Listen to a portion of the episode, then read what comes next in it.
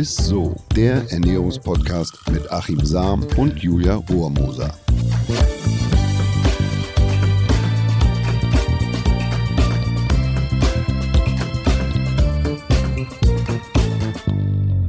Hallo ihr Lieben, herzlich willkommen zu einer neuen Folge von ISO, dem Ernährungspodcast mit dem Ernährungswissenschaftler Achim Sam. Und der Herzallerliebsten Julia Rohrmoser. Ja, hallo Achim. Hallo Julia, hallo liebe Zuhörerinnen und Zuhörer. Ja, schön, dass ihr wieder mit dabei seid. Wir haben ja eigentlich schon Frühling, fast Sommer. Was meinst du, Achim, wie viel Vitamin D konntest du jetzt schon tanken dieses ich Jahr? Ich bete jeden Tag, lieber Gott, sprich, es, es werde Licht und ordentlich Licht. Oder dass man, dass man das zumindest auch irgendwie ordentlich kriegen kann, also wegen Vitamin D. Ja wir sind ja auch wie Pflanzen. Wenn Pflanzen keine Sonne kriegen, dann gehen wir ein, ne, wie die Primeln. Und ähm, ja, oder man fährt ja, man darf ja nicht vergessen, wir, wir sitzen ja quasi in lichtgeschützten Büros, sitzen ja. meist in lichtgeschützten Autos, dann sitzen wir in dunklen Wohnungen mhm. und äh, gingen jetzt auch selten raus in der ganzen Corona-Zeit. Das hängt uns und steckt uns sicherlich auch noch im wahrsten Wortsinn in den Knochen. Und ähm, ja, also ich könnte eine ordentliche Portion ähm, Vitamin, D. und Sonne gut gebrauchen. Und mit der Ernährung hatte ich jetzt, habe ich jetzt auch nicht so allzu großen Wert drauf gelegt, wenn ich ehrlich bin. Also ich bin in einem Defizit, würde ich sagen. Okay, in einem Defizit. Ja, ich versuche ja immer, äh, wenn ich an der Ampel stehe, immer mein, äh, meine, meinen Arm so rauszuhalten, weil ich mal gehört habe, dass. Äh, Für den Manta-Arm oder was? Nein, ich habe mal gehört, dass äh, hier bei der Elle und Spey hier im Innenarm, sage ich mal, wenn man den so raushält an der Ampel, in, dass man da Vitamin D bekommt. Aber gut, das wissen uns wahrscheinlich. Ja, das wussten, wie gesagt, die Manta-Fahrer schon. Wahrscheinlich ist es wie, wie so ein. Ne? Ja, das ist so ein Mythos, der bleibt ja. auf jeden Fall bestehen. Ja. Aber wir sprechen auf jeden Fall, wie es ja wahrscheinlich gerade schon Aber merkt. nicht mit freiem Oberkörper, du sitzt nein, da schon. Nein, nein, nein, nein. Also mit T-Shirt und dann ne, Arm raus. Okay. Aber genau, wir sprechen heute über Vitamin D. Wofür brauchen wir es? Woher bekommen wir es? Entschuldige, also das muss ich nochmal. Der, Mant der Manta-Arm ist positiv für die Vitamin D-Aufnahme. Das, das sollten wir uns schon mal als ersten Tipp hier ja. an dieser Stelle von, von der, der kommt von der Julia Romoser. Ja, das ist wahrscheinlich so gefährliches Halbwissen. Oder du fährst so ein Smart, ne? Ja, ich fahre so einen kleinen Smart, genau. Kann mhm. ich immer meinen Arm raushalten. Musst nur aufpassen, wenn du zwischen den Verkehrslücken immer so durchbraust, dass du mit dem Arm nicht hängen bleibst. Ja, sehr gut. Oh Mann. Aber genau, wir werden auf jeden Fall gleich mal wirklich lernen, woher wir Vitamin D bekommen und was passiert, wenn wir auch zu wenig bekommen. Und deswegen meine erste Frage an dich. Warum brauchen wir Vitamin D überhaupt und für welche Funktion im Körper ist Vitamin D wichtig? Also Vitamin D ist der übergeordnete Begriff einer fettlöslichen Vitamingruppe, der sogenannten Calciferole. Mhm. Und damit sind wir auch bei dem Thema fettlöslich, sind auch quasi in hohen Dosierungen können die tatsächlich toxisch sein. Das will ich nur zu Beginn schon mal mit mhm. anmerken. Also da nicht übermäßig viel hilft dann auch viel, weil das immer kommt ja so daher, wir brauchen Vitamin D und äh, dann ähm, denkt man, man kippt sich da viel von rein.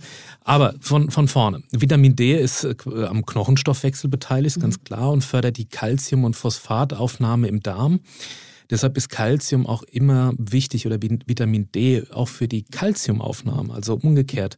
Und damit nimmt äh, Vitamin D auch eine sehr wichtige Rolle bei der Knochenmineralisierung ein und bei der Aufnahme von Calcium eben, wie ich das schon gesagt mhm. habe. Mhm. Und außerdem beteiligt sich Vitamin D bei der Proteinbildung oder bei der Eiweißbildung oder bei der Zellneubildung und bei der Steuerung von Genen. Man vermutet deshalb auch, dass es einen Einfluss hat, also das Vitamin D auf chronische Erkrankungen, also einen positiven Einfluss. Also im Sinne von, man kann mit Vitamin D Präventionsarbeit leisten, mhm. aber die Studienlage ist dazu noch nicht so ganz klar. Es gibt große Untersuchungen zum Thema Brustkrebs, wo es positive äh, äh, Anzeichen gibt, mhm. aber es ist noch nicht ganz klar. Vitamin D unterstützt aber auf jeden Fall die Funktion des Immunsystems, das weiß man. Da gab es beispielsweise Beobachtungen auch in Bezug auf Atemwegserkrankungen bei Covid-19. Ah. Das haben sicherlich viele aus den Medien mitbekommen, aber auch hier wurde bisher noch keine klare Dosiswirkung ähm, Beziehung nachgewiesen. Das muss man auch ganz deutlich dazu. Also es sind immer nur. Anzeichen. Mhm. Es gibt Beobachtungen, aber ähm, mhm. gesichert ist hier noch nichts. Aber es scheint auf jeden Fall sehr, sehr wichtig für unseren Körper zu sein. Also ist ein Mangel wahrscheinlich nicht so gut. Was sind denn jetzt zum Beispiel so die klassischen Anzeichen für einen Vitamin D-Mangel und welche Folgen äh, kann so ein Defizit, sagst du ja immer, eher haben? Also fast 60 Prozent der Menschen hierzulande leiden an einem Vitamin D-Mangel oder einer, sagen wir mal, doch schon deutlichen äh, Unterversorgung. Über 80 Prozent der Bevölkerung schafft es nicht, sich mit Vitamin D über Lebensmittel zu versorgen. Mhm. Zur Risikogruppe gehören ältere Menschen und Säuglinge, weil sie tendenziell eben weniger der Sonnenstrahlung mhm. ausgesetzt sind. Da empfiehlt man ja auch nicht so sehr in die Sonne zu gehen. Ja, da gibt es ein gesundes Mittelmaß, auf das kommen wir aber noch. Auch Leute mit chronischen Magen-Darm-Erkrankungen oder Menschen, die bestimmte Medikamente einnehmen, die die Aufnahme von Vitamin D stören, die sind anfälliger für einen Mangel. Mhm. Und äh, da sollte man auf jeden Fall auch mal die Beipack oder den Beipackzettel lesen, wenn man Medikamente einnimmt, ob mhm. es da eine, na, ich sag mal, eine Kreuzwirkung gibt, ob sich was aufhebt oder da an der Stelle auf jeden Fall mal Rücksprache mhm. halten mit dem Arzt. Grundsätzlich hat unsere, unser äh, Vitamin D-Serum spiegelt saisonal ziemlich starke Schwankungen. Das ist ganz normal. Also einen Mangel hat man erst, wenn man langfristig einen geringen Serumspiegel gemessen hat. Oder wenn klinische Symptome auftreten. Symptome wären beispielsweise Rachitis im Kindesalter. Mhm. Äh, dann gibt es sowas wie die Osteomalazie oder Osteoporose beim ah, Erwachsenen. Ja, so, Und diese Osteomalazie bedeutet die Erweichung der Knochen mhm. und Osteoporose die, Ab, äh, die Abnahme der Knochenmasse. Das ist quasi ja, das fortgeschrittene ja. Stadium dann letzten Endes. Aber das kann man dann auch beim Arzt letzten Endes dann ermitteln lassen.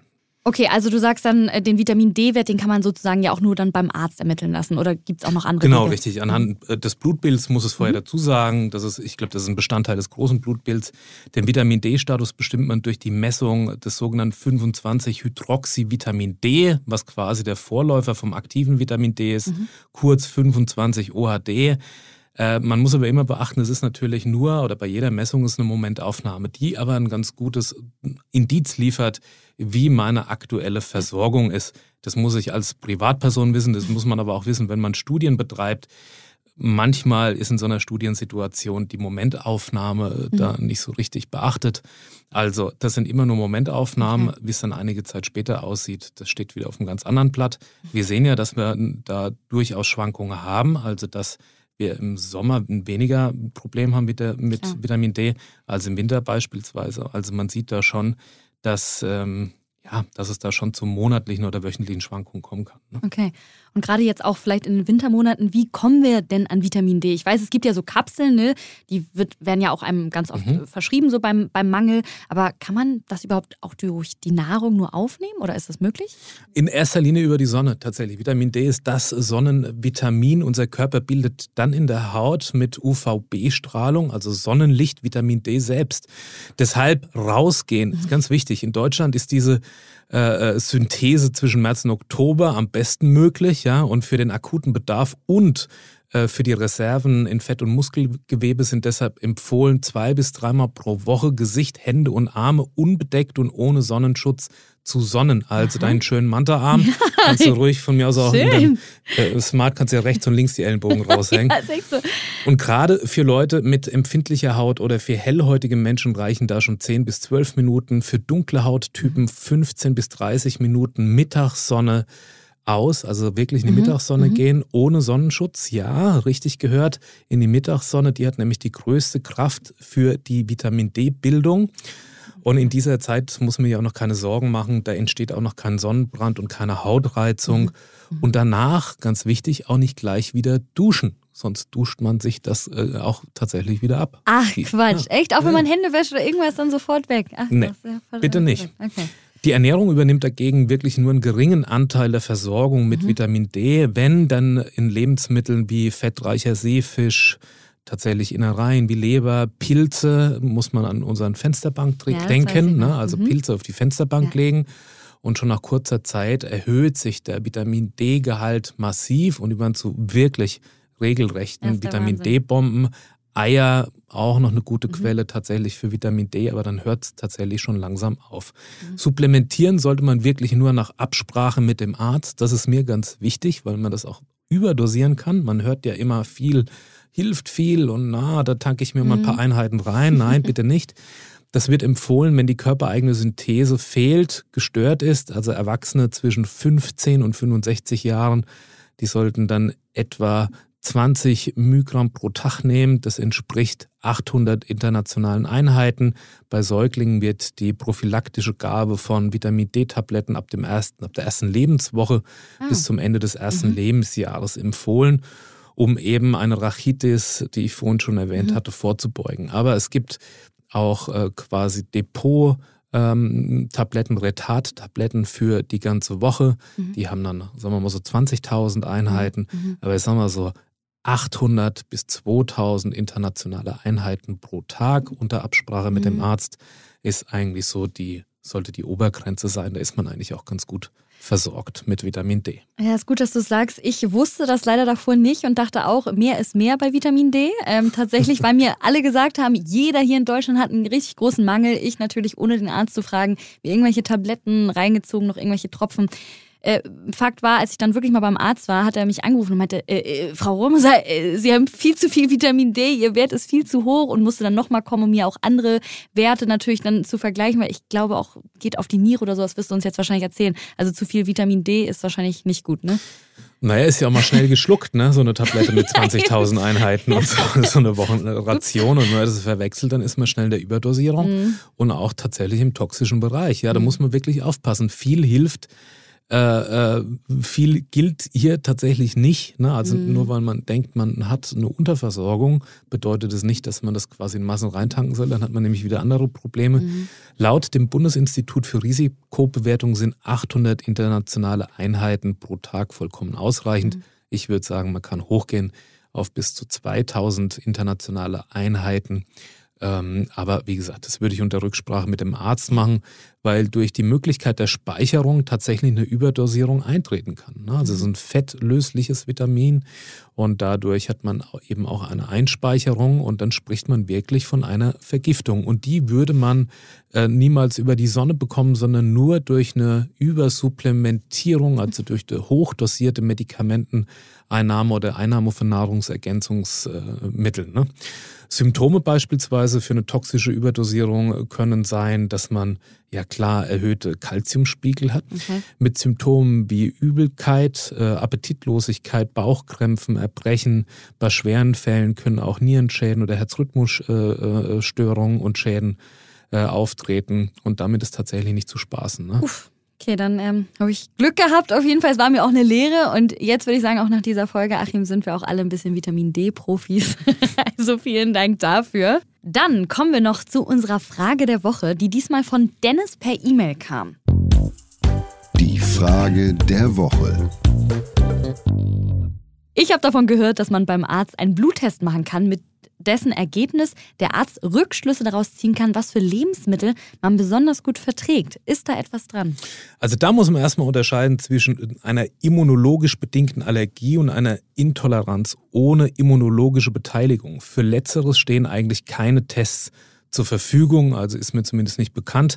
Und genau dafür werden aber oft auch Bluttests angeboten und die sind laut den sagen wir mal, Fachgesellschaften nicht sinnvoll und haben keine große Aussagekraft. Und oft wird ja dann damit geworben, dass der sogenannte IG G4-Wert bestimmt wird, um herauszufinden, ob man eine Lebensmittelunverträglichkeit hat oder nicht. Aber die Gesellschaften sind sich hier hier sind sie sich tatsächlich mal einig, dass Sehr eine schön. Diagnostik von Le Lebensmittelunverträglichkeiten mittels dieser IgG-Antikörpertests tatsächlich mhm. sehr oder sinnlos ist. Mhm. Und sie sagen, dass das Vorhandensein von diesen IgG4-Antikörpern nach dem Verzehr von Lebensmitteln nach den aktuellen wissenschaftlichen Erkenntnissen nicht als Indikator für krankmachende Vorgänge eingestuft werden kann, sondern eigentlich eher als ein Ausdruck der physiologischen Immunantwort des Menschen, nachdem man eben Kontakt mit Lebensmittelbestandteilen hatte, also eben okay. eine Immunantwort auslöst. Ne? Mhm, mhm, Aber, und das habe ich ja auch äh, schon in einigen Folgen hier erzählt, eine personalisierte Ernährung ist in der Gesellschaft definitiv das Zukunftsmodell. Da mhm. glaube ich ganz, ganz fest dran, dass unsere Ernährung immer personalisierter, ja, cool. immer individueller wird. Und da könnte natürlich auch eine Ernährung, die sich am genetischen Profil und am Stoffwechsel eines Menschen orientiert, dazu beitragen, dass man bestimmte Risiken für Krankheiten zumindest schon präventiv durch die Ernährung klein halten kann. Stichwort Untersuchung des Mikrobioms. Also man bräuchte rein theoretisch auch eine qualitativ gesicherte und professionelle Untersuchung des Stuhls. Also ja. ähm, und da sieht man tatsächlich, ähm, kann man Rückschlüsse ziehen, wie gut ist das Mikrobiom aufgestellt, was kann verstoffwechselt werden, was, wo tut sich der Körper eben schwer, wie breit ist diese. Mikrobiomwiese. Na, wir haben ja da auch zahlreiche Folgen zugemacht, mhm. in die man mal reinhören ja. kann. Und das würde ich tatsächlich aber nur über ein ausgewiesenes Institut machen. Also so eine Untersuchung. Okay. Und das kann einem schon Hinweise liefern, ähm, auch tatsächlich, was äh, kann ich mir noch drauffuttern? Also es geht ja auch darum, dass man jetzt nicht weiterhin nur verzichtet, sondern dass man den Körper wieder trainiert, mit bestimmten Lebensmitteln umgehen mhm. zu können, auch mhm. mit einer größeren Ballaststofflast. Ne? Ich erzähle es ja immer ganz gern. Wir kommen von einer relativ hohen Menge von Ballaststoffen, wir essen aber kaum mehr Ballaststoffe, jetzt essen wir welche und kriegen Probleme, obwohl die eigentlich gut für uns sind.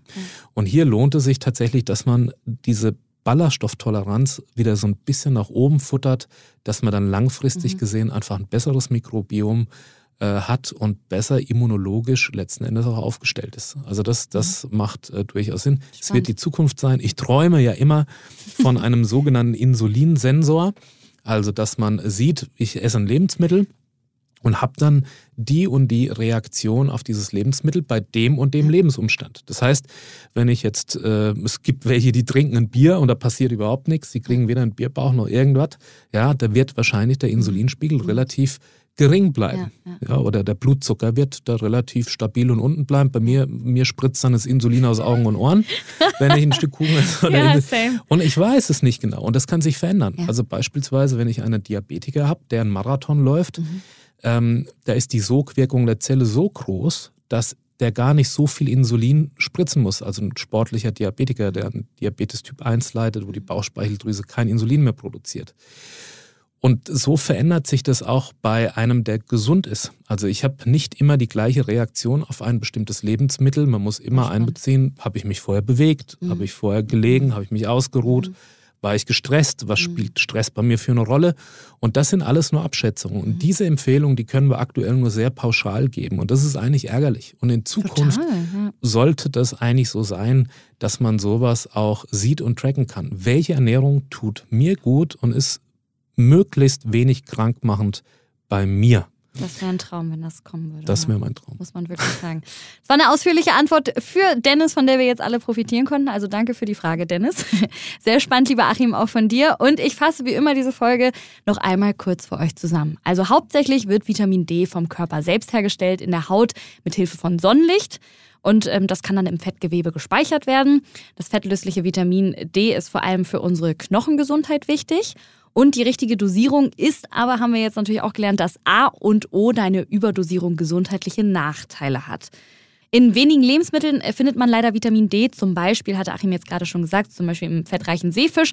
Aber sollte die körpereigene Herstellung jetzt nicht funktionieren, gibt es auf jeden Fall Nahrungsergänzungsmittel.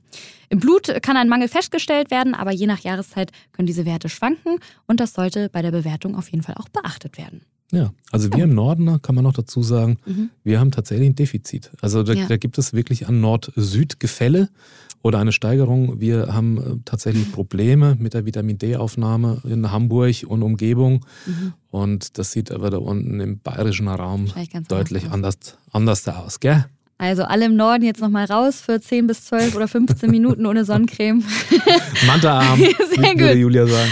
Und damit sagen wir jetzt auch Tschüss, vielen Dank fürs Zuhören. Teilt die Folge gerne mit allen, die das Thema auch interessieren könnte. Und lasst uns gerne auch gleich mal noch eine schöne Bewertung da bei Spotify oder auch bei Apple Podcasts. Wir freuen uns über jeden Support und bis nächste Woche. So ist es. Tschüss. Dieser Podcast wird euch präsentiert von Edeka. Wir lieben Lebensmittel.